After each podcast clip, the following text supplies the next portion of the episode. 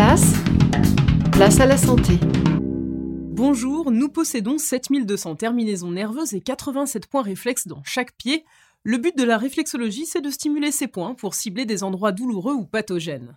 Meriem Meziti est réflexologue, nous lui avons demandé tout simplement à quoi servait la réflexologie. La réflexologie, ça, ça sert à, soigner déjà une partie très importante que l'on a tous, à savoir du stress. On a du bon stress ou du mauvais stress.